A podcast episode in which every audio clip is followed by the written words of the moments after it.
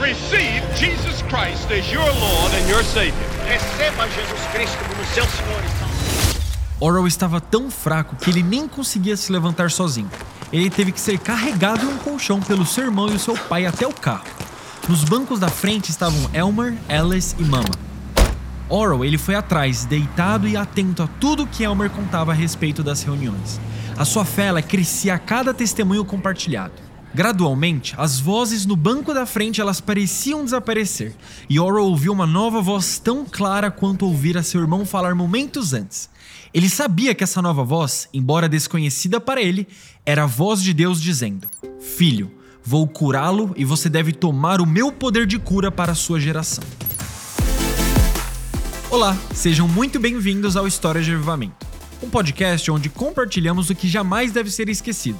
A jornada de homens e mulheres comuns que fizeram coisas extraordinárias porque foram obedientes e disponíveis a Deus. Aqui nós contamos um pouco da história da igreja e também do que Deus fez ao longo do tempo, mas traçamos um paralelo sobre os contextos e desafios da época com o que vivenciamos hoje. Eu sou Nicolas Franco. E eu sou Victoria Guzmão. Hoje nós contaremos a história de Oral Roberts, um grande pioneiro do evangelismo de cura e na educação cristã. Um homem de muita fé e de uma visão incomum.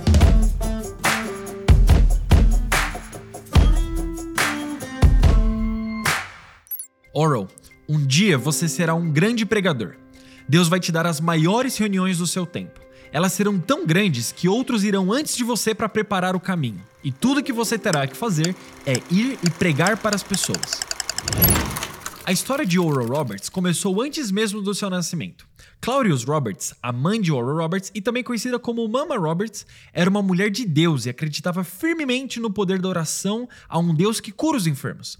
Ela sempre buscava fazer várias visitas domiciliares aos doentes. Então, Ali no início do inverno de 1917, numa noite chuvosa nas terras agrícolas do sudeste do Oklahoma, Mama Roberts estava grávida de sete meses do seu quarto filho e foi chamada para fora de sua casa por uma vizinha em pânico, aflita porque o médico havia anunciado que o seu filho doente estava perto da morte.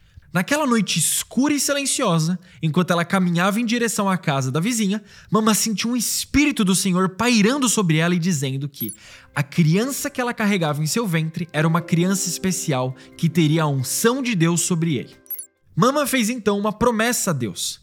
Se ele curasse o filho doente do vizinho, ela dedicaria o bebê em seu ventre ao Senhor, da mesma forma como Ana na Bíblia havia dedicado a Samuel. E assim, o menino foi curado. A partir daquele dia em diante, ela teve a convicção que carregava em seu ventre alguém que era separado por Deus.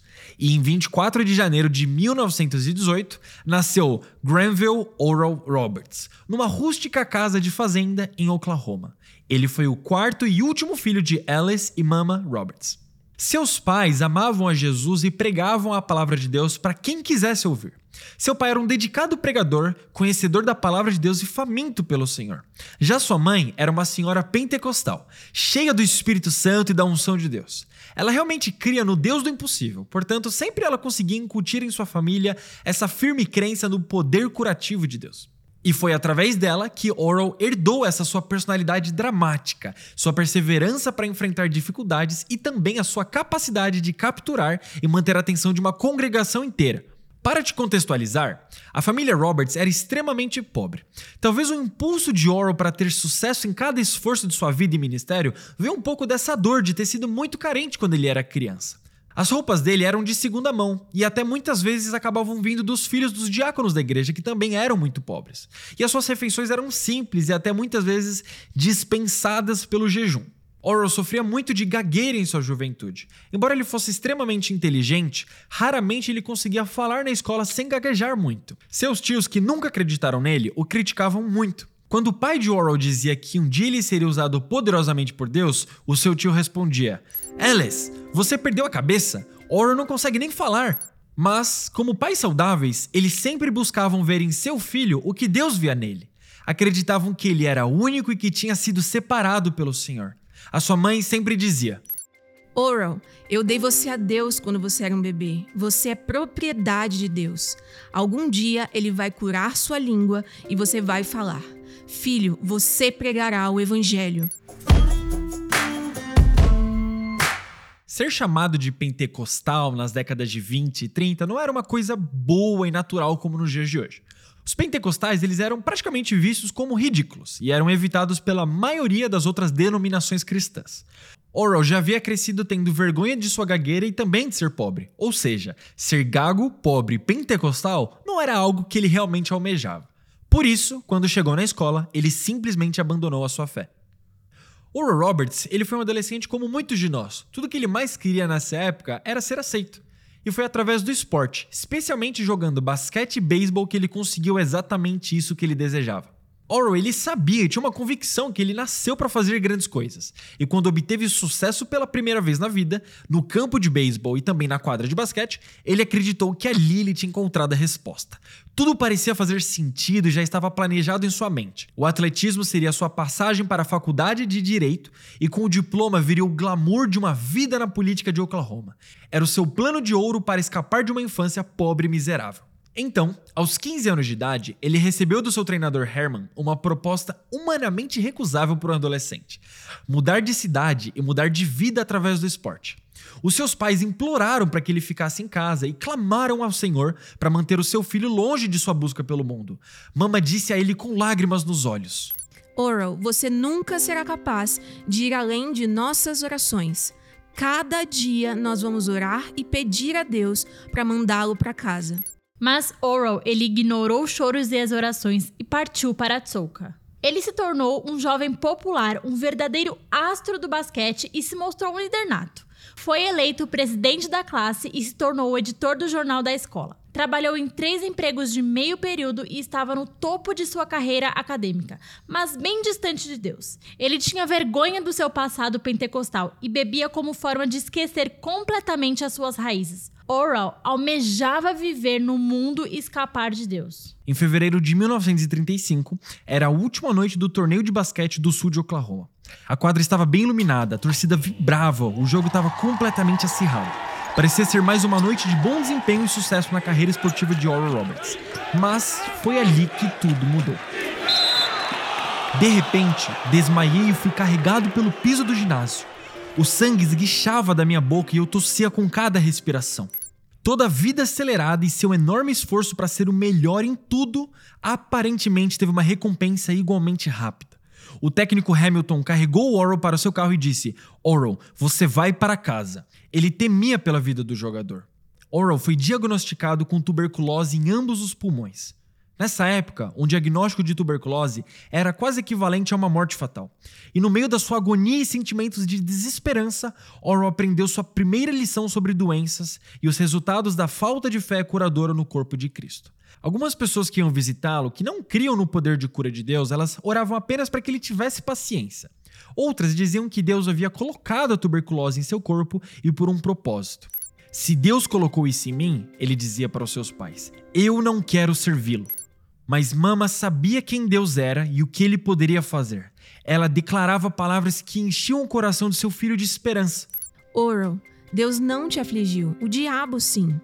Quando Deus chama alguém de filho, o diabo sempre tenta destruí-lo. Mas se você der o seu coração a Jesus e tiver fé no Senhor, ele o levantará desta cama e o curará. Até que em um determinado dia, Jewel, a sua irmã mais velha e já casada, estava em casa e sentiu algo em seu coração. Oral estava de cama há quase seis meses e, movida pelo Espírito Santo, Jewel acreditava que era a hora de Oral ser curado. Então ela sentiu que ele precisava saber disso imediatamente.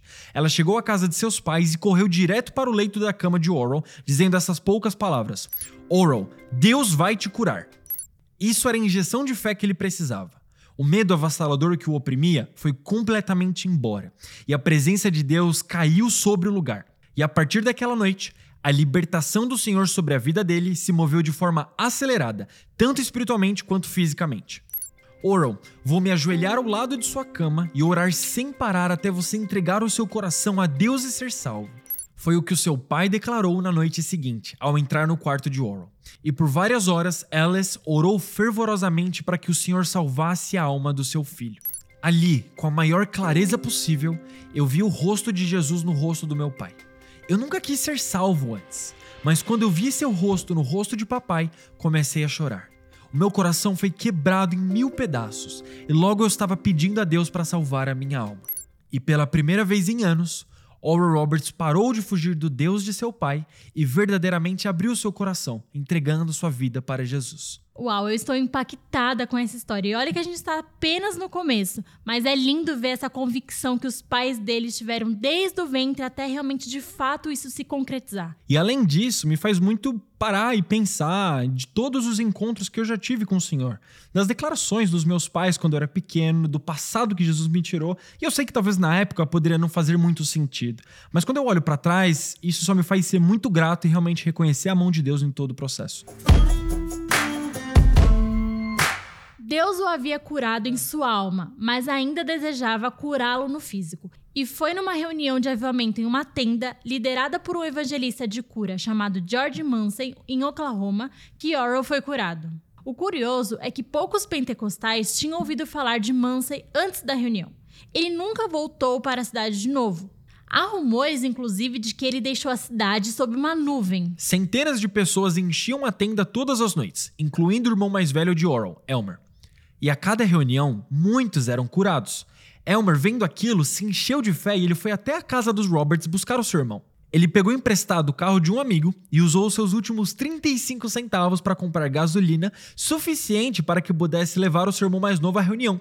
Elmer entrou na casa dos seus pais pela porta da frente, caminhou direto pelo corredor até o quarto de Oral e disse: Oral, levante-se. Deus vai curar você.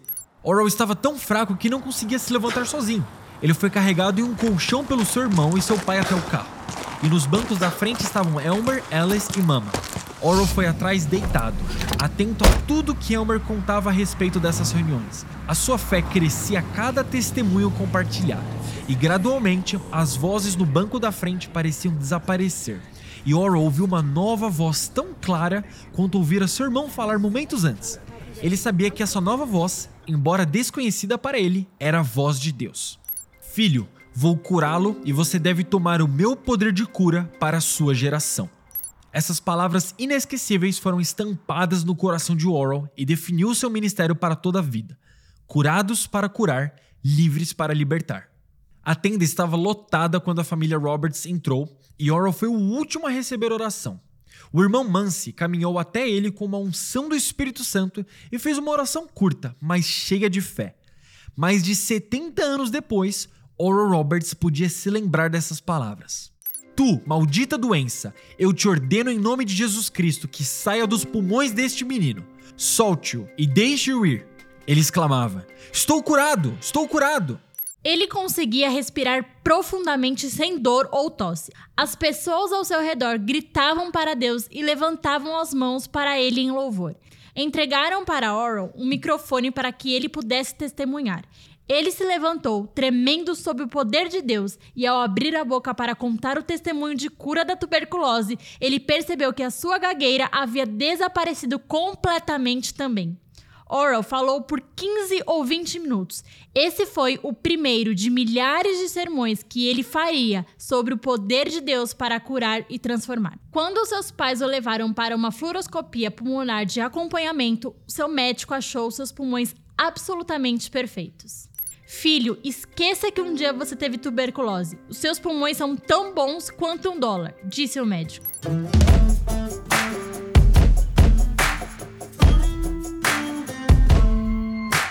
No ano de 1936, as reuniões de acampamento pentecostais de East Oklahoma estavam sendo realizadas em Sulphur, Oklahoma, e eram encontros que reuniam as igrejas do sul, cheios de entusiasmo e expectativa. Lá, os amigos e familiares confraternizavam e adoravam a Deus. E foi durante esses encontros que Oral conheceu Evelyn Ludman, uma professora bonita com cabelos castanhos e um sorriso caloroso. Evelyn tinha um profundo desejo de servir ao Senhor como missionário. No início, Oral não prestou muita atenção nela, mas Deus os uniu e eles tiveram um encontro que mudaria suas vidas para sempre. Naquela noite, depois de se encontrarem, Evelyn foi para sua tenda e escreveu em seu diário: Sentei-me ao lado do meu futuro marido esta noite. Evelyn entregou seus pensamentos e esperanças ao Senhor em oração e voltou para o seu cargo de professora no Texas naquele outono. Evelyn e Oral se encontraram novamente somente depois de dois anos. Com a intenção de encontrar a companheira certa e também impressionado com a sua fé e boa reputação entre os cristãos, Oral começou a encontrar-se com ela sentindo que Deus os unia através do amor por Jesus. Após uma visita pessoal a Evelyn, Oral percebeu que ela era a mulher com quem queria passar o resto de sua vida. Com o coração repleto de emoção, Oral fez sua proposta de casamento, e Evelyn respondeu de forma bem humorada e afirmativa. Em 25 de dezembro de 1938, Oral e Evelyn se casaram em uma linda cerimônia na igreja em Westville, Oklahoma, pastoreada pelo seu pai. Nos primeiros quatro meses de casamento, os noivos tiveram que viver separados, enquanto Evelyn terminava o seu contrato de ensino no Texas. Em junho, Evelyn deixou de lecionar de uma vez por todas, para ser a ajudante escolhida por Deus de Oral Roberts. Talvez, para alguns homens do ministério, as suas esposas podem ser apenas itens secundários em seu serviço para Deus. Mas para Oral, a sua querida Evelyn era uma peça fundamental naquilo que ele havia sido chamado a fazer. Ao lado do Senhor, Evelyn era a parte mais querida do coração e da vida de Oral. Verdadeiramente uma bênção de Deus. Ela se ajustava a ele como uma mão se ajusta a uma luva. A família de Oral cresceu com o nascimento de seus quatro filhos, Roberta, Rebecca, Ronald e Richard. Quando Roberta nasceu, Oral havia deixado o pastoreado e começou sua tenda e ministério de cura em Tulsa. Oral então comprou uma pequena fazenda fora dos limites da cidade para que os seus filhos pudessem experimentar a vida. E por seis anos, os Roberts moraram naquela fazenda e passaram muitos anos felizes juntos. Mas esses anos também foram cada vez mais preenchidos com a solidão causada por um marido e pai que viajava por todo o mundo devido ao seu ministério itinerante.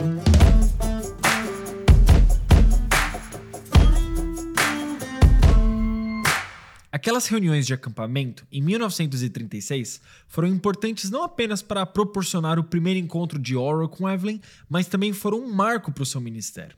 Ele já pregava há um tempo, literalmente em todas as oportunidades que ele tinha, e por conta disso sua popularidade como pregador estava crescendo ainda mais. Ele desejava e clamava por jovens sendo cheios do Espírito Santo, ainda que ele, até então, não fosse batizado no Espírito. Mas em uma das reuniões, quando o tempo de louvor e adoração começou, Oral abriu a boca para cantar e foi batizado no Espírito Santo. Após o seu casamento com Evelyn, Oral recebeu ofertas para pastorear várias pequenas igrejas pentecostais, primeiro na Carolina do Norte, depois na Geórgia e depois em Oklahoma. Enquanto ele pastoreava durante os próximos 10 anos, ele também frequentou a Oklahoma Baptist University e a Phillips University e ensinou um dia por semana na Southwestern Bible College. A sua agenda estava cheia, mas ele estava insatisfeito e infeliz. Naquela época, eu tinha uma sensação de destino. O poder milagroso estava ao meu alcance. Eu podia sentir isso. Eu estava frustrado, cheio de conflitos internos, mas eu tive a sensação de que um dia o poder de Deus entraria em minha vida e eu libertaria a humanidade. O que aconteceu com a palavra que o Senhor lhe deu de que ele deveria trazer mensagem do poder de cura de Deus para a sua geração? A maioria das pessoas nas igrejas que ele serviu não acreditavam ou pareciam não se importar com o poder de cura de Cristo. E mesmo que Oral tenha tentado abafar a voz de Deus, ele não conseguia esquecer aquele claro chamado: Eu te chamei para proclamar o meu poder de cura.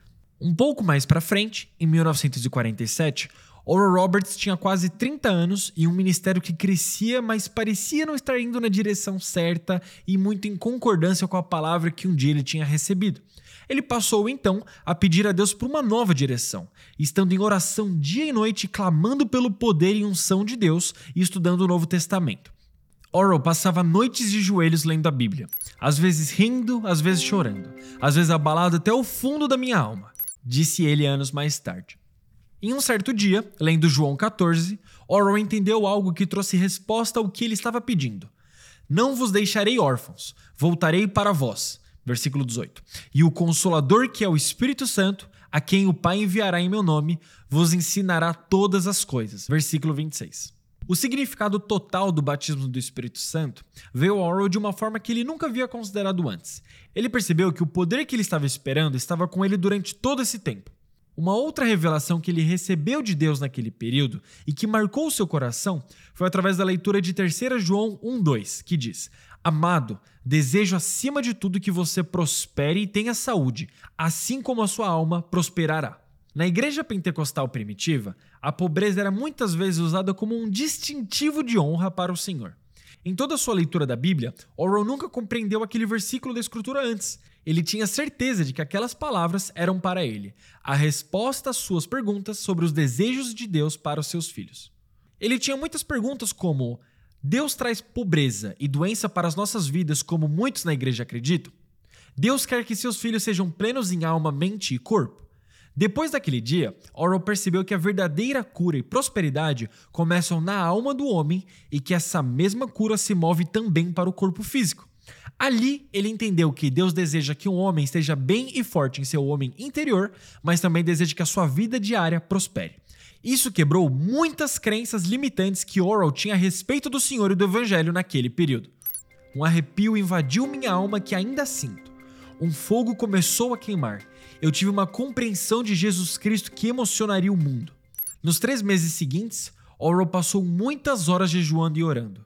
Ele ainda queria uma resposta clara para saber se realmente havia chegado o tempo de trazer a mensagem de cura de Deus. Imagine que ele perdeu quase 32 quilos durante esse tempo e muitas vezes se viu orando para ter forças para continuar. Finalmente, Sentindo que não poderia mais continuar sem uma resposta do Senhor, Orwell entrou em seu escritório da igreja e trancou a porta. Lentamente, ele se deitou no pequeno tapete, prostrou-se diante do Senhor e orou, dizendo que não se levantaria dali até que Deus falasse com ele. Eu era um homem lutando com o Todo-Poderoso. Sentia minha alma sendo derramada diante dele como água. Tempo tornou-se a eternidade e perdi de vista onde estava e quem eu era. Naquele dia, Deus finalmente falou com Orwell. O senhor o disse para deixar o escritório e dirigir o seu carro no quarteirão. Enquanto Orwell dirigia, ele ouviu Deus dizer: A partir desta hora, você curará os enfermos e expulsará demônios pelo meu poder. Sentindo a presença de Deus, Orwell correu para casa, pegou Evelyn em seus braços e disse: Cozinhe uma refeição. O senhor acabou de falar comigo. Algo que me chama a atenção é o fato dele ter vivido 30 anos sem ver a plenitude do que o Senhor havia prometido para ele desde quando ele estava no ventre de sua mãe. E como essa crise, ao invés de paralisá-lo, empurrou ele para um lugar de clamor e desespero por Deus. Eu fico imaginando como que nós teríamos agido nessa mesma situação. Sem falar dessa cena dele entrando no escritório, ajoelhando diante do Senhor e clamando, falando: Deus, eu não saio daqui enquanto não tiver uma resposta. Isso é muito prático e ao mesmo tempo é necessário. Quantas vezes isso nos falta como cristãos mesmo? Essa indignação de, Senhor, eu entro nesse lugar, eu vou te buscar a custo de qualquer coisa. Assim como o Jacó mesmo na Bíblia lutando contra o anjo do Senhor pela bênção dele e que ele não sairia daquele lugar enquanto ele não recebesse a bênção. Mas apesar das palavras, revelações e encontros com Deus que Orwell teve, ele agiu como Gideão em Juízes 6 e pediu mais três sinais de confirmação ao Senhor. No fundo, ele queria uma convicção antes de desistir do seu ministério pastoral. O primeiro sinal era que mil pessoas iriam comparecer ao culto de cura, muito mais do que as 200 pessoas que estavam em seu culto na igreja cada manhã de domingo. Já o segundo sinal era que a oferta seria o suficiente para cobrir as suas despesas, sem ter que pedir dinheiro das pessoas que estavam lá. E por último, o terceiro e mais importante sinal era que Oral teria o poder de Deus para curar os enfermos de uma maneira que tanto ele quanto as pessoas que estivessem lá reconheceriam. Se todos esses três sinais fossem respondidos, então Oral saberia que suas instruções eram do Senhor. Tinha que ser tudo ou nada, tudo de Deus e nada de Oral. Anos mais tarde, Orwell reconheceu que foi um gesto tolo, mas Deus, em sua bondade, misericórdia e fidelidade, o atendeu. No início da reunião, haviam mais de 1.200 pessoas no salão. A oferta foi contabilizada com aproximadamente 3 dólares acima do valor necessário para alugar o prédio. E sobre o terceiro sinal, melhor do que eu contando, temos as próprias palavras de Orwell. Eu não havia pregado por mais de 10 minutos até que a unção de Deus atingiu minha carne mortal. Comecei a formigar do topo da minha cabeça até a sola dos meus pés com a presença de Deus. Quando a unção de Deus caiu, quase 300 pessoas vieram ansiosas para serem curadas, muitas delas já chorando. Enquanto caminhava em direção ao corredor, Orwell parou diante de uma senhora alemã que lhe mostrou a mão direita rígida e aleijada. Ele tocou a mão dela e ordenou a cura em nome de Jesus.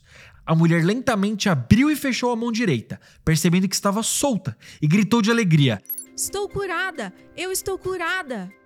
A resposta do povo foi imediata. As pessoas se aglomeraram ao redor de Oral e começaram a puxá-lo, pedindo oração por todas as suas necessidades. Deus havia respondido às orações de Oral, além de suas expectativas mais loucas. Um dos mais poderosos ministérios de cura no corpo de Cristo tinha acabado de começar naquele dia. À medida que as notícias do ministério de Oral se espalharam, os convites para pregar começaram a chegar de muitas das principais igrejas pentecostais do país. Durante uma reunião cheia do Espírito Santo na tenda do irmão Pringle, um homem perturbado do outro lado da rua sacou um revólver e atirou em Oral enquanto ele pregava no palco. A bala voou apenas 18 polegadas acima de sua cabeça. Embora a identidade do agressor nunca tenha sido descoberta, o que Satanás pretendia para o mal, Deus usou para um grande bem. Jornais de todo o país publicaram a história e o evangelista Oral Roberts tornou-se nacionalmente conhecido da noite para o dia. Em 1948, Oral e Evelyn se mudaram para Tulsa.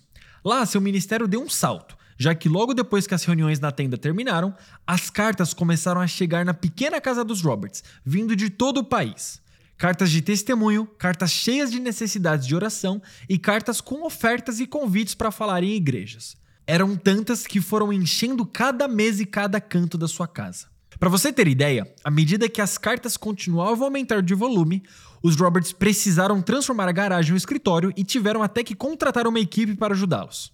Por conta das cartas contendo tantas perguntas sobre o poder curador de Deus e a obra do Espírito Santo na Terra, Orwell teve a brilhante ideia de começar a sua primeira revista mensal, que ele chamou de Águas Curativas. Eventualmente, Healing Waters tornou-se a maior ligação entre Oral Roberts e os seus apoiadores de oração em todo o mundo. Dentro de alguns meses, Oral estava contemplando um novo passo de fé ao comprar um terreno para construir um escritório ministerial. Foi nesse momento que o Senhor trouxe um incrível homem de Deus e apoiador vitalício para a vida de Oral, Lee Braxton, o empresário de sucesso da Carolina do Norte, que havia sido impactado através de um livro de Oral e uma visita em uma de suas reuniões de cura. Quando Lee viu a casa transbordando de cartas e entendeu a quantidade esmagadora de tempo e trabalho envolvido, ele falou algumas palavras práticas de sabedoria na vida de Oral. Isso simplesmente não pode ser tratado por você, Oral. Você precisa de mais ajuda e precisa de um edifício ministerial. Três meses depois, o prédio estava de pé e funcionando. Seria o primeiro de inúmeros edifícios que Oral Roberts construiria para promover o Evangelho de Jesus Cristo. Além disso, logo depois que Lee se envolveu no ministério, Oral começou a transmitir a mensagem de salvação e cura também pelo rádio. A experiência de Lee como organizador e também gênio empresarial por trás de tudo isso ajudou a promover Oral e aumentar as suas transmissões de apenas um punhado de estações para mais de 100 estações em todo o país. Ou seja, a mensagem de cura sobrenatural alcançou as ondas de rádio americanas como nunca antes. Uma das coisas mais admiráveis na vida de Oral Roberts é que, mesmo com a sua influência crescendo, ele sempre permanecia com o coração no lugar certo. Ele sabia que era completamente dependente do Senhor e que, sem o poder de Deus, ele nada poderia fazer. Em uma noite de domingo, ele foi conduzir uma cruzada em uma igreja Assembleia de Deus na pequena cidade de Noalta, em Oklahoma. Oral estava orando por um menino surdo quando o Senhor falou com ele: Filho, você tem sido fiel até esta hora, e agora você sentirá a minha presença em sua mão direita. Através da minha presença, você será capaz de detectar demônios, e através do meu poder, eles serão expulsos. E naquele momento, ele sentiu uma sensação de queimação descendo por seu braço direito até a sua mão direita. A sua mão latejava como se houvesse uma corrente elétrica fluindo através dele. Então, quando Oral colocou as mãos na orelha do menino, ele sentiu o poder do Senhor surgir em sua mão direita, mas ele não sentiu absolutamente nada em sua mão esquerda. O menino foi curado da surdez e o povo gritou louvores a Deus por sua operação de milagres e poder. É um momento em que Deus separa você de si mesmo e o enche com sua glória, para que quando você fala, seja como Deus falando, e quando você age, é como Deus agindo. A glória do Senhor que vem sobre você na hora da unção remove todo medo, enche você com uma santa ousadia e lhe dá conhecimento revelador de como é para fazer. E além de dependente do Senhor, Oral era ousado e muito excelente no que ele fazia. No verão de 1948, ele deu outro grande passo de fé, decidindo encomendar uma tenda própria para poder viajar por toda a nação pregando o evangelho de Jesus Cristo. And that's one of the great reasons that, that I love Christ and spend my life in his service is because he isn't against anybody. He loves people. Ele a chamou de Canvas Catedral, ou Catedral da Tela, que cabia 3 mil pessoas e era maior do que qualquer outra tenda evangelística daquela época. Ele montou a estrutura da melhor maneira possível. Ele não estava disposto a fazer nada que fosse medíocre para Deus. Ele comprou um novo órgão Heyman, um piano Steinway, 3 mil cadeiras dobráveis, dois caminhões de reboque e milhares de livros de música. O custo desse empreendimento foi quase 60 mil dólares, uma quantia inédita para gastar naquela época. Oral Roberts tinha um chamado claro para um ministério de cura, mas focava muito tempo de suas reuniões na pregação da palavra de Deus. Na Canvas Catedral, depois de uma hora e meia lançando um fundamento da palavra para sustentar a fé do povo, aí então que ele fazia o apelo para quem quisesse receber Jesus, e só depois disso que as filas de cura eram formadas. A década de 1950 teve muitos tipos diferentes de milagres no ministério de Roberts. Depois de apenas um ano usando a Canvas Catedral, Oral comprou uma nova tenda que era grande o suficiente para acomodar 7 mil pessoas. E ele viajou de um lado para o outro por todo o país ministrando a salvação, cura e o poder de Deus. Uma noite, no Texas, uma tempestade de repente atingiu a tenda. Ventos fortes sopraram e as luzes se apagaram. Um relâmpago cruzou o céu e a tenda foi levantada no ar. Os pesados postes de aço caíram no chão, aterrissando entre as cadeiras e os corredores. Mais tarde foi confirmado que um tornado havia batido na barraca. Milagrosamente, ninguém foi atingido. Foi como se mil mãos tomassem conta da situação, disse Oral Roberts. Enquanto caminhavam pela tenda devastada no dia seguinte, Oral podia sentir o seu espírito afundando. Lee Braxton que, preocupado, voou da Carolina do Norte para encorajar Oral a continuar corajosamente no ministério. Ele percebeu o desânimo e disse: Oral, o milagre aqui significa que este ministério não pode falir por falir. Deus não acabou com você ainda. Vou começar uma busca por empresas de fabricação de tendas e teremos uma tenda feita com capacidade para 10 mil pessoas e construída para resistir a tempestades como esta. Antes de retornarem a Tulsa, os Roberts foram convidados a fazer uma curta viagem para Portland, em Oregon, para visitar alguns amigos e assistir a uma cruzada de Billy Graham. Em uma conversa calorosa, Billy disse a Oral que ele havia visitado uma das cruzadas de cura dois anos antes na Flórida. Ele contou que foi tocado pelas almas ganhas para Cristo e pelas pessoas curadas através do ministério dele. Billy compartilhou com Oral: Deus não me chamou para orar pelos enfermos, mas ele lhe deu dom.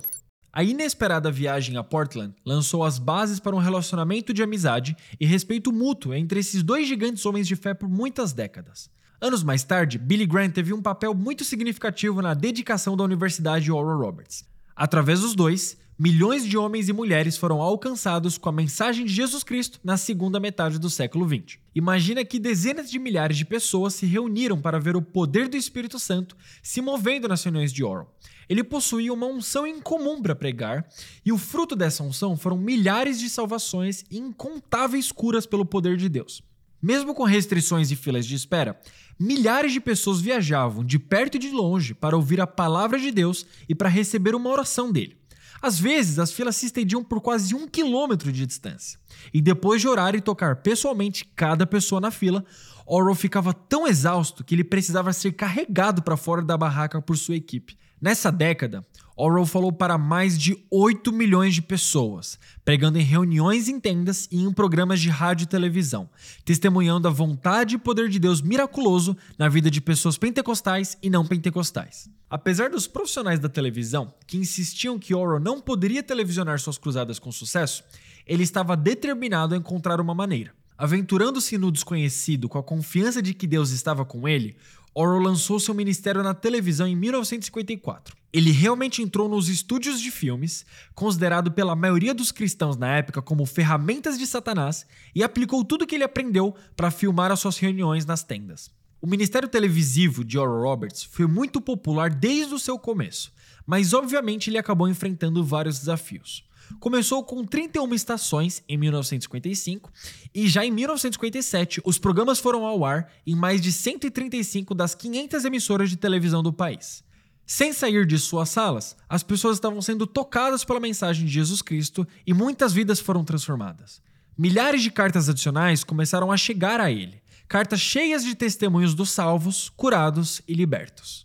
Um dos mais gloriosos testemunhos foi sobre a cura de uma jovem paralítica chamada Anna Williams. Anna estava sentada em sua cadeira de rodas ao lado de seu marido, assistindo à transmissão de uma cruzada de Oral. Enquanto assistia ao programa, a fé de Ana foi crescendo dentro dela. E quando chegou a hora da oração, ainda que ela não pudesse colocar a mão na televisão como seu ponto de contato para liberar a fé, ela colocou no seu coração e clamou a Deus para visitá-la na sala e curar as suas pernas paralisadas. Imediatamente depois de orar, Ana voltou-se para o marido e pediu a ele que a ajudasse a se levantar. E lentamente, Ana começou a se afastar do assento de couro marrom de sua cadeira de rodas. Ela deu passos hesitantes no início e depois começou a tomar mais confiança. Em seu rosto havia um sorriso largo e lágrimas escorrendo. Ela estava tão feliz que chamou uma amiga para ir à sua casa para ver o que o Senhor havia feito. Quando a amiga chegou, Ana pegou emprestado o seu salto alto e começou a dançar pela sala. Ela foi curada naquele dia. Indo mais a fundo no contexto da época, nesse período da década de 60, os movimentos por direitos civis liderados por Martin Luther King e protestos no nível mundial anti-guerra em oposição à guerra no Vietnã agitavam a sociedade dos Estados Unidos.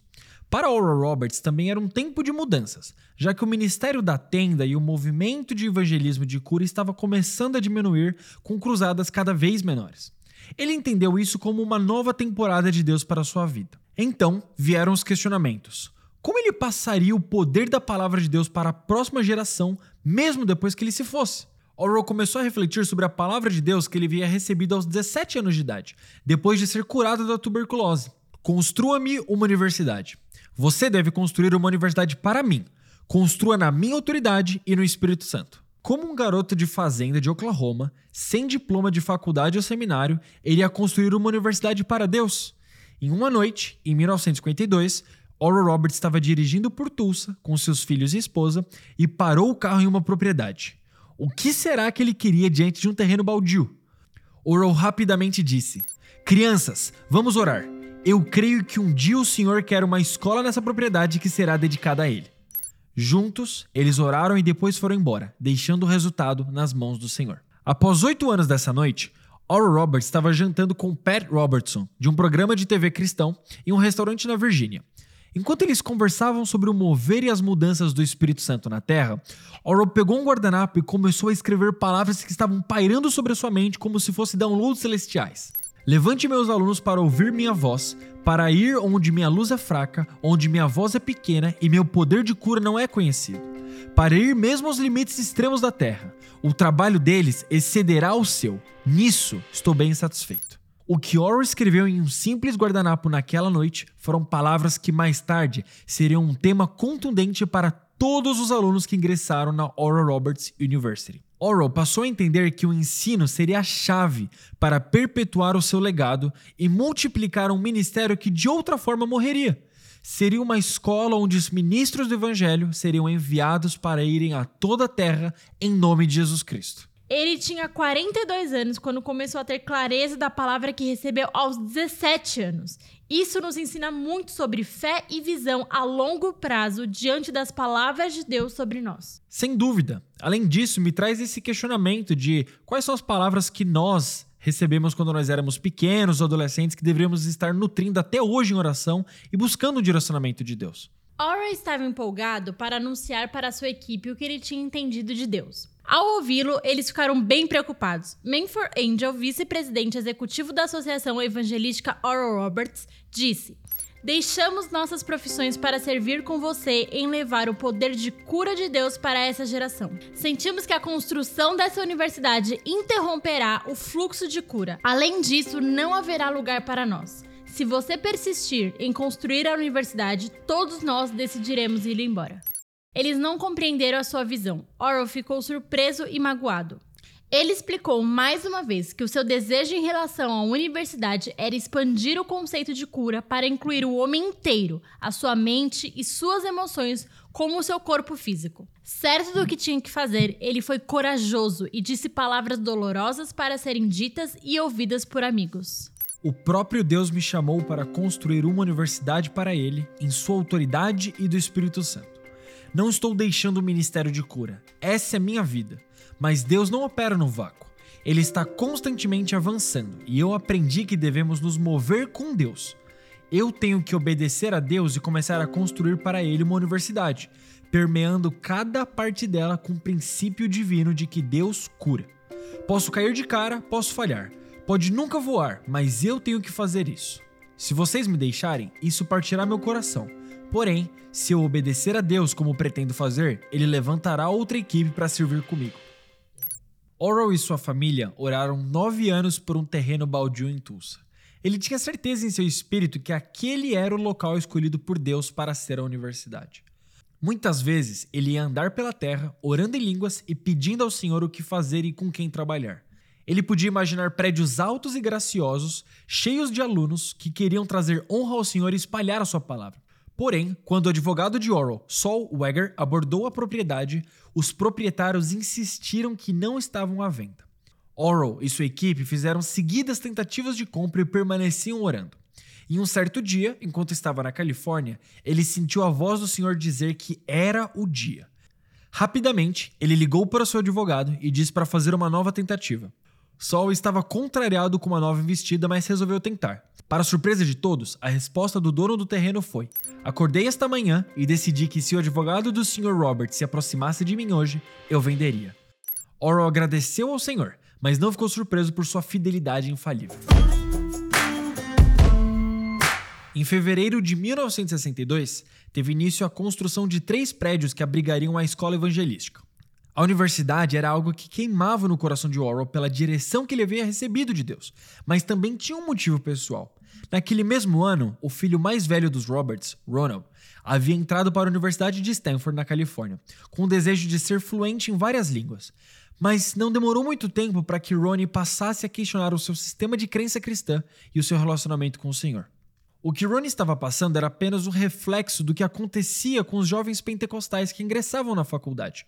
Problema, infelizmente, ainda muito comum hoje em dia. Oral acreditava que a resposta para isso era construir uma universidade classe A, onde Deus seria supremo, Jesus seria o Senhor e o Espírito Santo teria liberdade para se manifestar. E para tornar isso possível, Orr e sua equipe desenvolveram oito grandes objetivos para a universidade nos meses antes da inauguração, que eram excelência educacional, um clima de fé positiva em Deus, atmosfera do Espírito Santo, espiritualidade e pureza moral, busca da verdade, projeção permanente do Ministério de Cura, exposição na residência e nenhum aluno digno deveria ser negado por falta de finanças. E na manhã de 2 de abril de 1967, cinco anos depois do início da construção, Oral acordou sabendo que o Deus da Bíblia era verdadeiramente o Deus do impossível.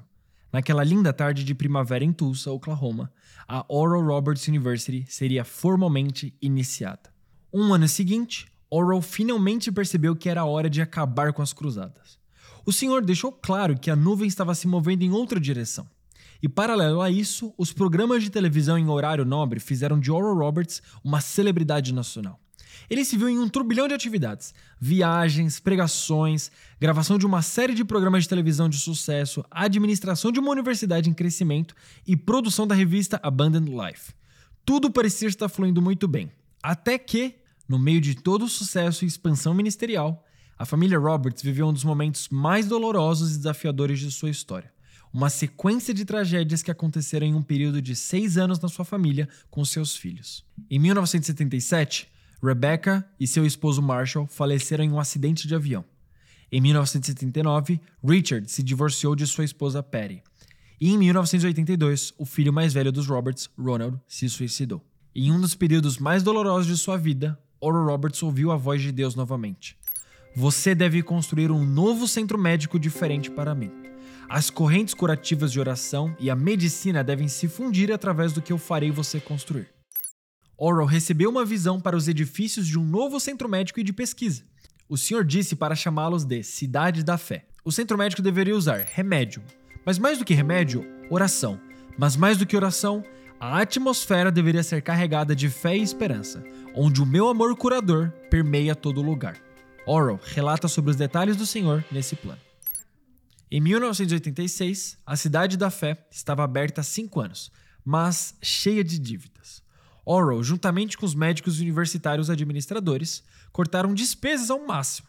Apesar de todos os esforços, eles tinham uma dívida de 8 milhões de dólares e sem nenhum alívio à vista. Mais uma vez, Orwell foi diante do Senhor e o que ele ouviu foi chocante. Eu lhe disse para arrecadar 8 milhões para continuar meu trabalho médico. Você tem até 31 de março para fazê-lo. Se não o fizer, seu trabalho está concluído e vou chamá-lo para casa. A essa altura, Oral Roberts estava completando 69 anos. Posteriormente, ele admitiu que brevemente gostou da ideia de ir para casa e ficar com o Senhor, de encontrar um lugar de descanso. Mas Oral tinha entendido que Deus o estava exortando e ele não deixaria de obedecer. Milagrosamente, os 8 milhões chegaram.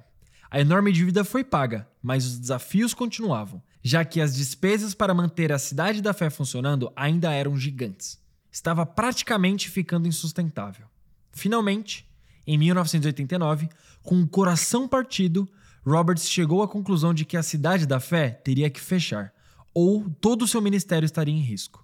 O sonho de fundir a oração e a medicina parecia ter sido destruído. Orwell, um homem que lutava como um leão quando acreditava estar certo, sentiu como se tivesse entrado em seu próprio Getsemane. Ele chorou lágrimas de angústia com a perda. Embora o sonho final de Orwell não tivesse se concretizado como ele esperava, ele recebeu encorajamento de fontes inesperadas.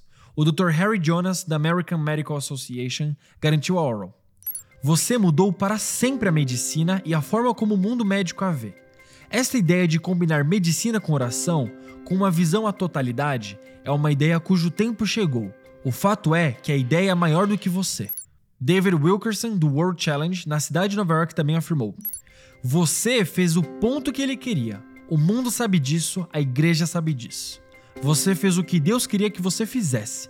Isso acabou, no que diz respeito a este lugar, mas o conceito foi lançado. Em 1993, Richard assumiu o cargo de presidente da universidade, sucedendo o renomado fundador, seu pai, Oral Roberts. Mas a transição não foi fácil. Richard, ao contrário do seu pai, foi criado no palácio de fama pública e celebridade e não conseguia se relacionar com o público em geral de uma forma eficaz.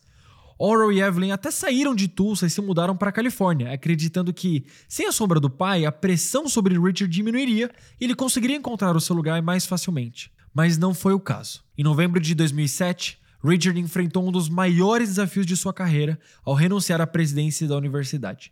Ele foi citado em um processo por suposto uso indevido de fundos da universidade para fins políticos e pessoais. Orwell permaneceu como chanceler, enquanto o pastor Billy Joe assumiu temporariamente as atribuições administrativas. Em 2009, Orwell entregou a liderança da universidade para seu novo presidente, Mark Rutland. Orwell e Evelyn buscaram uma vida despretensiosa em Newport, na Califórnia, onde enfrentaram problemas de saúde, incluindo procedimentos médicos arriscados. E em 2005, Evelyn Roberts faleceu após complicações decorrentes de uma queda. Sua parceria com Orwell foi marcada por amor, dedicação e trabalho conjunto em seus ministérios. E em 15 de dezembro de 2009, Orwell Roberts morreu aos 91 anos.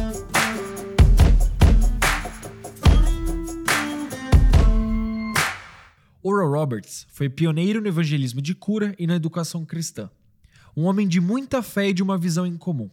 Ao longo de sua jornada, Oral Roberts enfrentou desafios, mas a sua resiliência e devoção o tornaram um farol de esperança para os que o seguiam. Ele inspirou uma geração de jovens para seguir sua liderança no ministério carismático.